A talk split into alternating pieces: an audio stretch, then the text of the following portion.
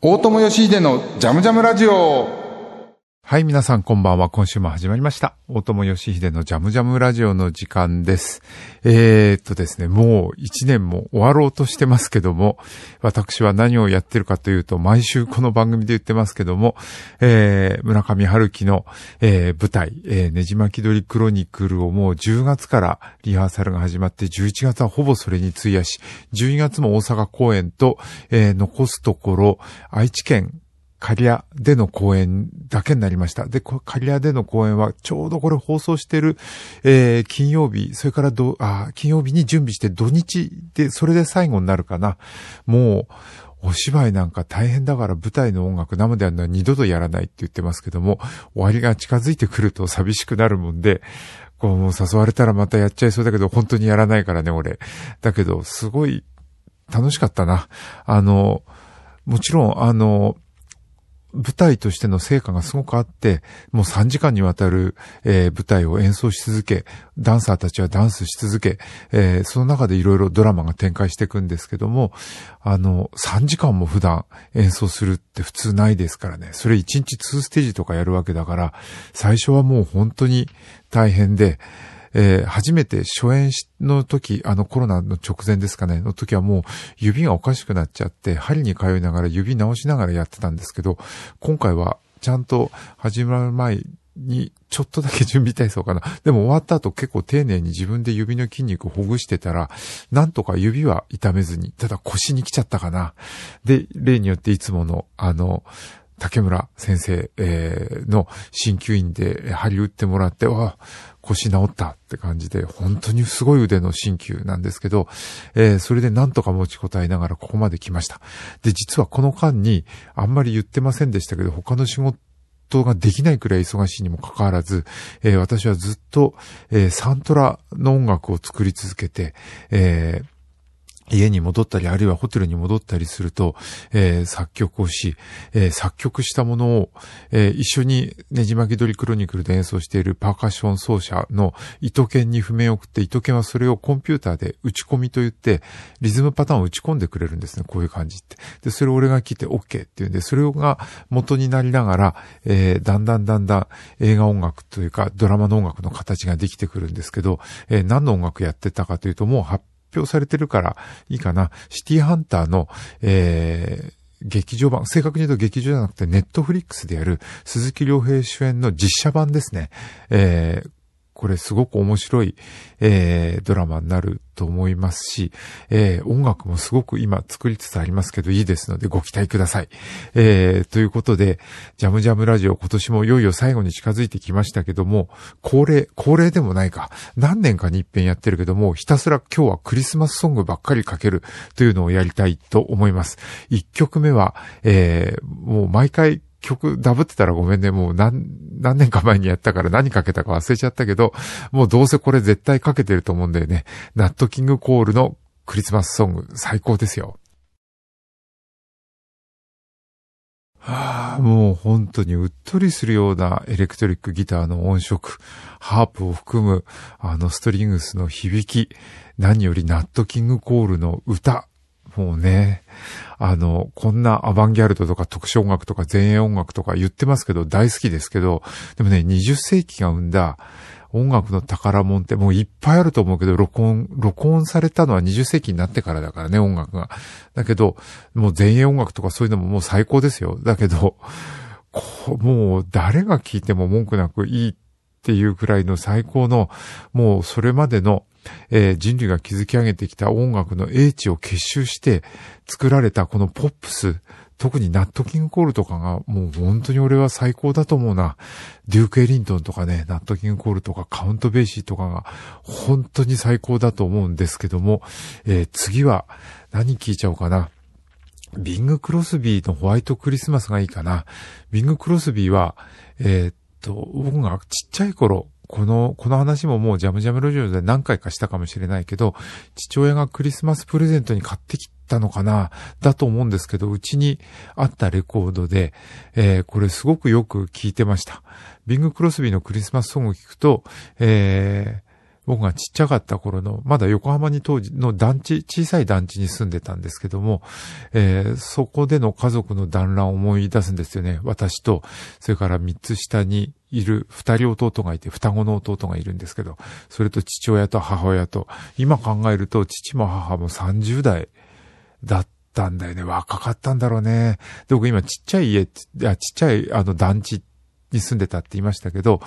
当時はちっちゃいなんて全く思ってなくて、4畳半と6畳と狭い台所とお風呂と、当時は珍しい水洗トイレがあっただけだけど、周りはみんなそういう団地に住んでたんで、あのだからちっちゃいとか思わなかったんだよね。もうそういうもんだと思ってた家というのはね、今考えると家族5人で住むにはとてもちっちゃいとこだけど、えー、横浜にある明神台団地ってもうね、あの、その団地の名前あるけど、建物自体全部新しくなっちゃったけど、そこの団地のえー、41号館の406号室だったかな。俺住んでたの。4階建てのビルの最上階ですよ。4階だけどね。で、当時はだから鉄筋の家に住んでるってとても珍しかったんじゃないかな。ほとんどが木造の平屋か2階建てのに住んでる、えー、家族が多かったんで、ただ、当時団地というのはできたばっかりで、同じような世代の、えー、若い夫婦たちがいっぱいそこに越してきて、えー、だから同じような世代の子供が山のように溢れて、だ学校の教室とかは、なんていうのあの、一学年すごい人数になっちゃうわけですよ。それまで団地がなかった地域に団地ができたわけだから教室が足りなくて、私は横浜市の星川小学校っていうとこ通ってたんだけど、教室が足んなくてね、それで、あの、体育館を区切って教室にしたり、そのうち、こう、あの、校庭にもプレハブ校舎というのを建てて、校庭がなくなっちゃうの。っていうくらい子供が増えた時代、昭和40年代ですね。えー、年代で言うと1966年が僕小学校1年。だからその頃かな、えー、その前、60年代初頭から中頃にかけて、我が家では、このウィング・クロスビーのホワイトクリスマスのレコードを聴いて、えー、私は当時、今だと人前で踊るとかあんましないけど、これ聞いて踊ってたんじゃないかな。えー、ジングルベルとか聞いてね。でも今日はジングルベルじゃなくて、ジングルベルめちゃくちゃあれだよ、ファンキーで踊れる曲だったんですよ、ビング・クロスビーの。だけど、今日はホワイトクリスマス聴こうかな、ビング・クロスビーの。これも素敵ですよ。ビング・クロスビーのホワイトクリスマスでした。えー、今の歌手たちに比べてものすごく低い声で歌ってるのね、この時代のポップスって。ナットキングコールはさっきかけた。ナットキングコールはそこまで低い声じゃないけど、ビング・クロスビーとか、日本でもフランク・長井とか比較的低い声で歌ってましたよね。やっぱり今以上に、今と違ってジェンダー差ってすごくはっきりあった時代なので、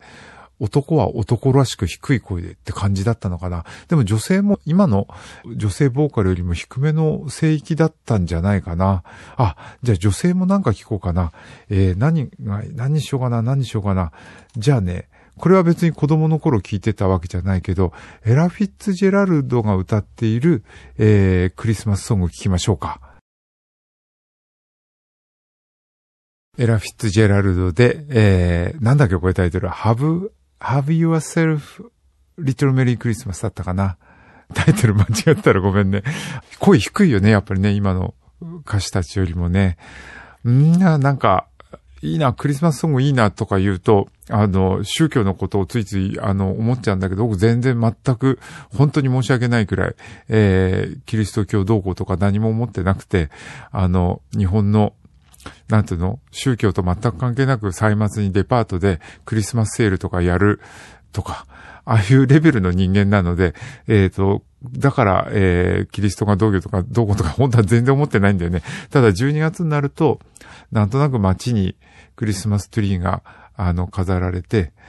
えー、親がね、プレゼント買ってくれてっていう幸せな家庭に僕育ったと思うんですよね。今考えるとね、あの、特別おお金持ちとかじゃなかったけども、そういうふうな家庭に育ったんで、あの、昭和のそういう典型的な団地育ちの家庭だったんで、だから、あの、クリスマスソングってそういうものとの記憶で結びついてるのかな？エラ・フィッツジェラルド当時聞いてたわけじゃないけど、ただビング・クロスビーは聞いてたし、ナット・キング・コールはな、なんか、いつ聞いたんだかわかんないけども、自然に耳に入ってましたよね。うん、えっ、ー、と、割と、えー、ジャズっぽい流れのもの聞いたけど、違うの聞こうかな。もう少し大人になってから聞いたやつで、えー、ジョン・レノンと小野洋子の歌っているクリスマスソングがあるよね。これ今聞くと染みるんじゃないかな。ちょっと聞いてみましょうか。タイトルは、えー、ハッピークリスマス、War is over。あなたが望むなら戦争は終わるんだよって歌ってるのかな。ジョン・レノンと小野洋子で、ハッピークリスマス、War is over を聞いてもらいました。戦争終わらないですよね。もう、どうにかならないのかなって本当に思います。人間の愚かさって、まあ、自分のこと考えても、なんか、決して人間って立派じゃないし、俺もずるいこといっぱいするしね、あの、喧嘩もするし、なんだけども、でもね、なんか戦争みたいな、ああいう巨大な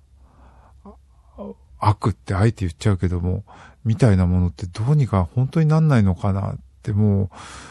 う思いますね。でもや、あの、当事者たちは正義の拳を振りかざすのが戦争ですからね。だから逆に、あの正義って言い出すと怖いなって僕いつも、本当にいつも思う。あの別に、えっと今に限らずだけど、こっちが正しいって思った時は、本当に気をつけた方がいいって僕思いますけどね。実は来週、えー、22日だったかな、金曜の夜の9時からの NHK の高橋源一郎さんのラジオ番組に僕出て、源一郎さんと二人で1年を振り返るって企画があるので、多分そこで1年を振り返るので、あ、これ福島とか静岡は全く違う時間だからごめんね、あの、これが放送されてる時にはもう終わっちゃったかもしれないけど、その時にきっと何の話するのかな、えー、なんとなくコロナまだコロナ続いてるけども、コロナのパンデミックで人々が動けなかった時期が過ぎて、なんとなく扉が開いて、いろんなところで海外で演奏したりとか、それから福島でね、新しい形で盆踊りをやったりとか、そんな話をしたりとか、あときっと僕にとってはとても大きかった坂本龍一さんの死っていう話をしたりとかするのかなって思ってますね。今年は少しずつ世界が動き出した。いい意味でも悪い意味でもだけど、僕にとっては、あの、コンサートが、あの、本格的に再開できて、ツアーも再開できたっていう意味では、僕は個人的には嬉しくて。で、来年は、あの、アジア、えっと、本当にパンデミックで関係が途絶えてしまったアジアの諸地域との関係をもう一回取り戻したいと思っていて、できることなら台湾とか、えー、韓国、韓国はここの間行ってきたけどね、まあ本当にちょっとちょこっと、もう本当に久しぶりって言って、シェイクハンド握手するだけでいいと思ってるんだけど、だから、あの、パンデミック前によく行っていたインドネシアとか、マレーシアとか、シンガポールとか、台湾とか、中国とか、行けたらいいなって思ってます。政治的な状況ね、アジアだけじゃなくて特にヨーロッパもだけど、もう本当にひどいことになってたりする状況もあるので行けなくなっちゃった国もあるけど、例えばロシアとかね、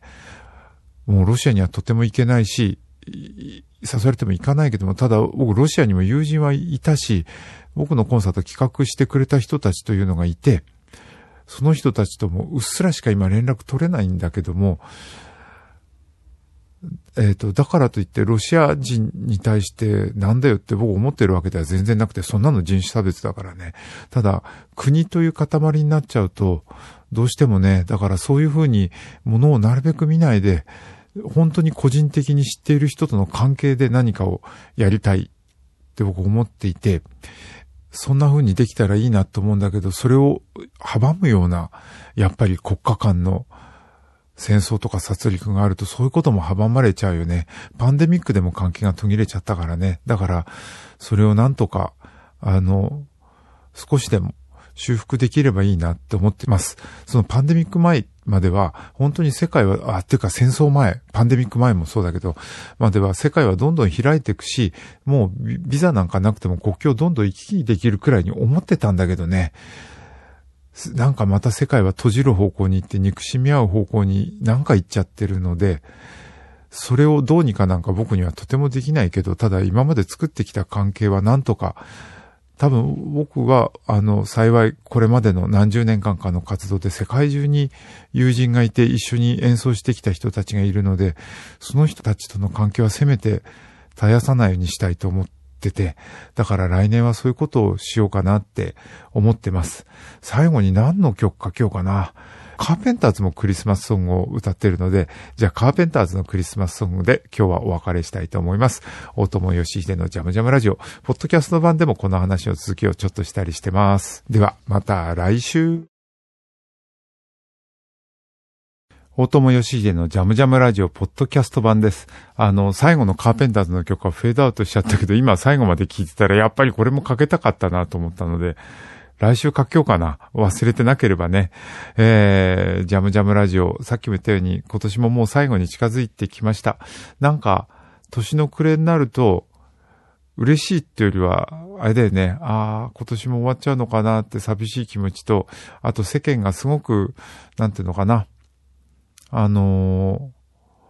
ー、わーって賑やかになって、それで、あの、年末に急に人がいなくなるでしょ？年末から正月にかけて。だけど僕は大体こっちで仕事してるので、東京で仕事してるんで、あの、残ってんだよね、年末までね。そうするとなんか人もいなくなってお店も閉まったりして、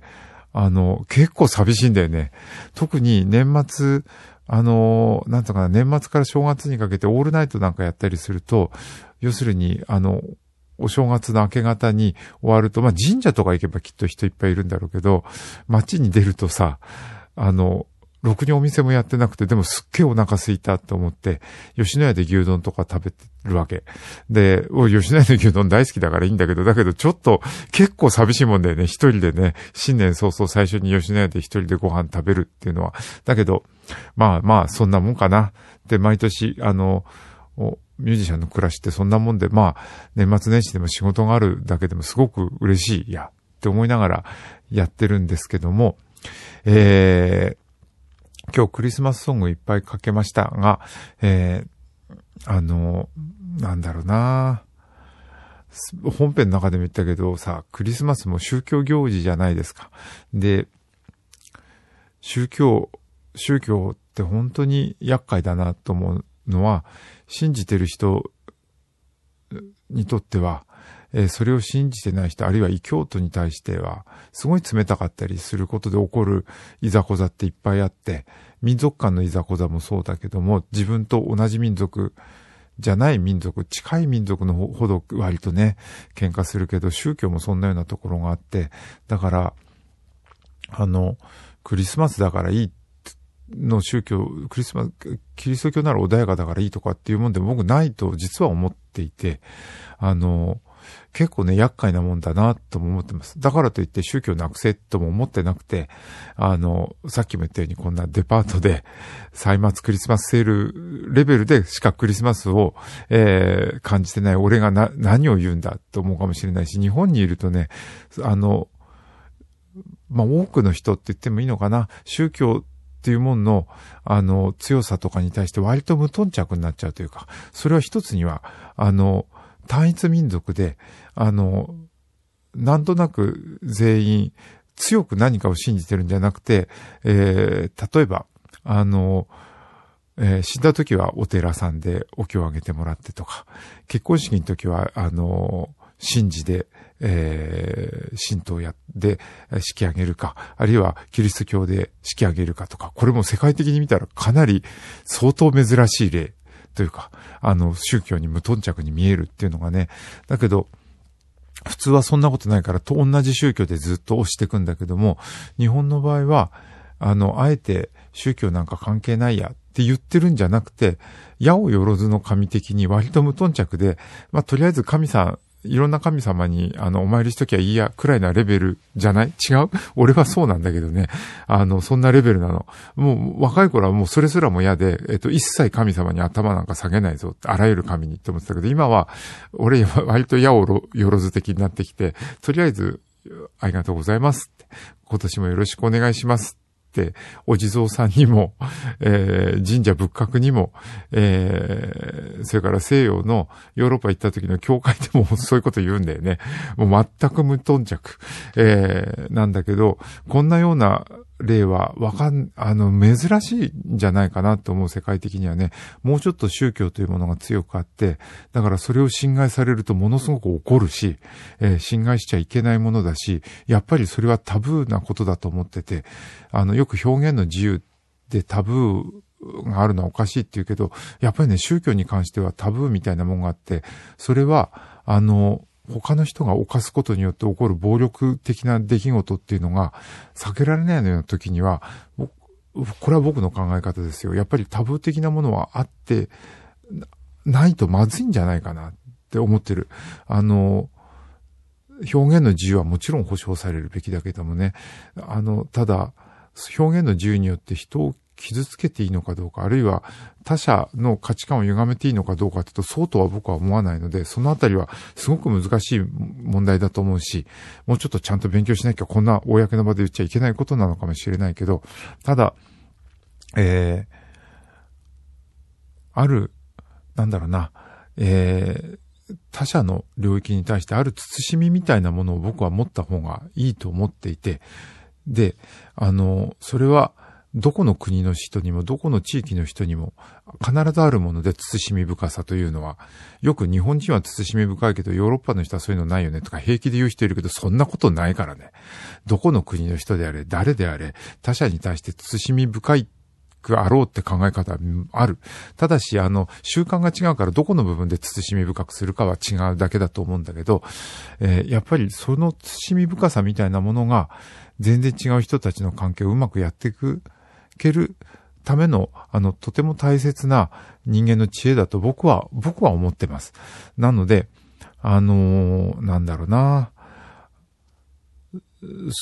そこの部分のことを考えつつ、だけども、当然のことながら、あの、人には権利があり、人権もあり、表現の自由もあるので、それも犯されちゃいけない。だからその辺の辻褄をどう合わせていくかっていうのを、あの、丁寧にあの、ケースバイケースで僕は考えられればいいなって思ってるんですけどね。何の話してんだこれ。よくわかんなくなってきちゃった。えー、おともよしいてのジャムジャムラジオ。えー、ぜひぜひ、あの、来週、高橋健一郎さんと何の話するかまだ全く決まってないんですけども。てか、こんなこと言っておきながら全然何の話にもなんないかもしれないけど、来週の金曜、だからジャムジャムラジオのやる日の、えー、ジャムジャムラジオはね、金曜日が明けた、えー、明けて30分後の24時半、にやりますけども、えー、あ、これ福島とか静岡は全く違う時間だからごめんね。あの、これが放送されてる時にはもう終わっちゃったかもしれないけど、NHK で金曜日の22日の9時から高橋源一郎さんとお話しするの僕毎年楽しみにしているので、えー、これをぜひ楽しみに。で、静岡放送とか福島放送とか、あるいはポッドキャストとか、ラジコで遅れて聞いて、あ、もう終わっちゃってるじゃんって人はですね、NHK の聞き逃しサービスというので、ネットでね、あの、繰り返し聞けるので、一週間は。あの、ラジコみたいな感じで、しかも無料なので、それをアプリで落とすとか、アプリなくてもコンピューターで、いや、聞けば聞けるので、NHK 聞き逃しです。すごいな。KBS で NHK の宣伝してるよ。それで僕のあれです。あの、なんだっけ、ジャズトナイトも聞けるからね。そういうので聞いてくれるといいなって思ってます。えー、じゃあじゃあ、また来週、おともよしひででした。メリークリスマス。えー、キリスト教徒じゃないですけど、良いお年、あ、まだ良いお年をじゃない。まだまだジャムジャムラジオは続きます。